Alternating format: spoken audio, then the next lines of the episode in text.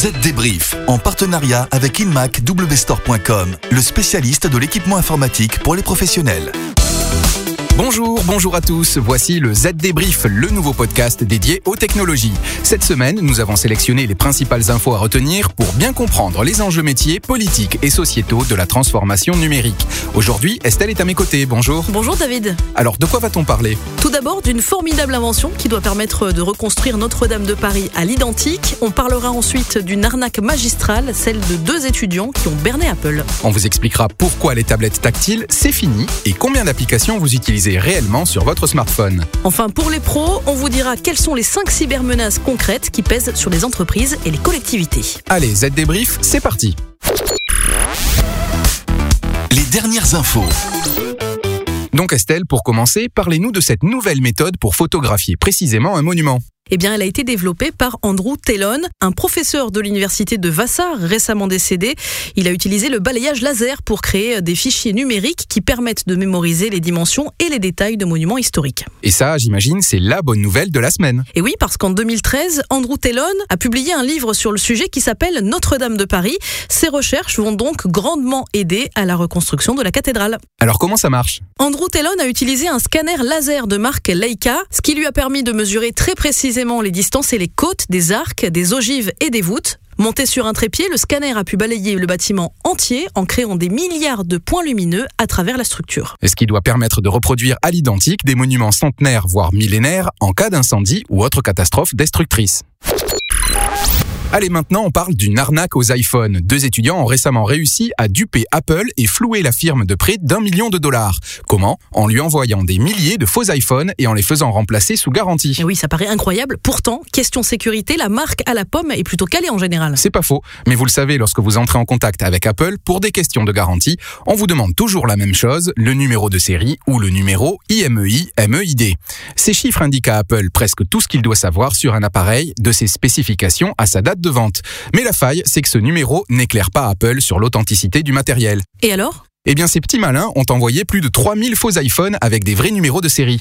Beaucoup ont été remplacés parce que les appareils étaient jugés irréparables, sauf que ce n'étaient pas de vrais iPhones. Et résultat, les étudiants ont récupéré de vrais iPhones neufs contre des faux. Toute la question est de savoir comment ces deux étudiants ont obtenu des numéros de série d'iPhone originaux.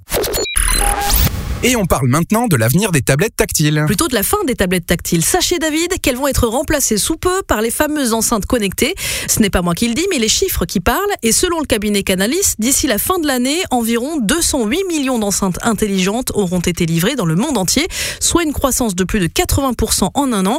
À l'inverse, les ventes de tablettes ne cessent de décliner, et ça depuis plusieurs années. Et vu que les écrans des smartphones sont de plus en plus grands, on peut comprendre que les consommateurs abandonnent leurs tablettes. Oui, et toujours selon ce cabinet, ces enceintes connectées comme Amazon Echo, Google Home, HomePod sont en passe de devenir des intermédiaires pour offrir des services tels que l'aide à la personne, les soins de santé, mais aussi du streaming musical et de l'e-commerce. Et ce n'est qu'un début. Allez, après la pause, on vous parle de toutes ces applications sur votre smartphone que vous n'utilisez jamais et des 5 cybermenaces que toute entreprise doit connaître pour survivre au pire.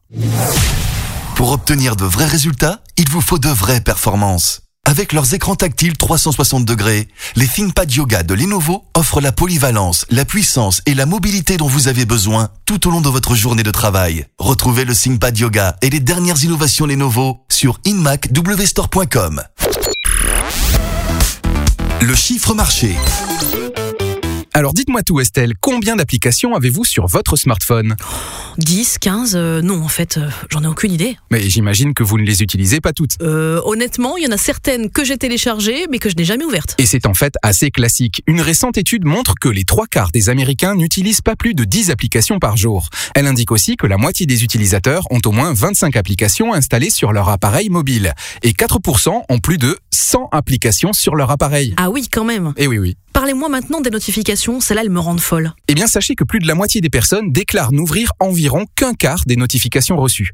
Euh, sinon Estelle, vous savez que vous pouvez les désactiver, je vous montre tout à l'heure. Et puis sachez que les hommes se révèlent plus adeptes du rangement de leur téléphone que les femmes. Ah, si seulement ça pouvait être pareil pour les tâches ménagères, je me comprends. Ça peut toujours être utile. Bon, allez, restons sérieux. On parle maintenant des 5 cybermenaces qui peuvent être fatales aux entreprises. C'est l'Agence nationale de la sécurité des systèmes d'information qui les pointe. Et en tête de classement l'espionnage informatique. Il arrive de toutes parts et non plus exclusivement de la Russie ou de la Chine, affirme Guillaume Poupard, le directeur de l'ANSI, qui assure qu'il faut désormais que les entreprises anticipent ce genre de choses. Autre menace détectée par l'agence, l'exploitation des relations de confiance entre partenaires. Oui, en ciblant un ou plusieurs fournisseurs et prestataires, surtout qu'en s'attaquant à un seul prestataire, on peut pirater plusieurs clients. En numéro 3, on trouve les opérations de déstabilisation et d'influence. Oui, ce sont des attaques qui, sans être très sophistiquées, ont un fort impact symbolique. Exemple, le piratage récent de courriels de climatologues, les extraits d'emails rendus publics tendaient à discréditer leur travail et à conforter les climato-sceptiques. Au pied du podium, la crypto-monnaie. Les attaquants sont de plus en plus organisés en réseau et profitent des failles de sécurité pour euh, déposer discrètement des mineurs de crypto-monnaie, euh, même dans les systèmes d'information des entreprises. Et enfin, la fraude en ligne se porte toujours aussi bien. Et oui, l'agence a constaté une montée en puissance et comme les grands opérateurs se préoccupent de plus en plus de leur sécurité informatique, les attaquants se tournent vers des cibles moins exposées mais plus vulnérables. Bref, responsables de PME, de TPE et de collectivités, soyez vigilants. Voilà, vous savez tout pour cette semaine. Pour en savoir plus, rendez-vous sur notre site zdnet.fr à la rubrique pratique. Nous, on se retrouve la semaine prochaine pour un nouveau numéro du Z Débrief. À, la, semaine prochaine. Z Débrief, en partenariat avec InmacWstore.com, le spécialiste de l'équipement informatique pour les professionnels.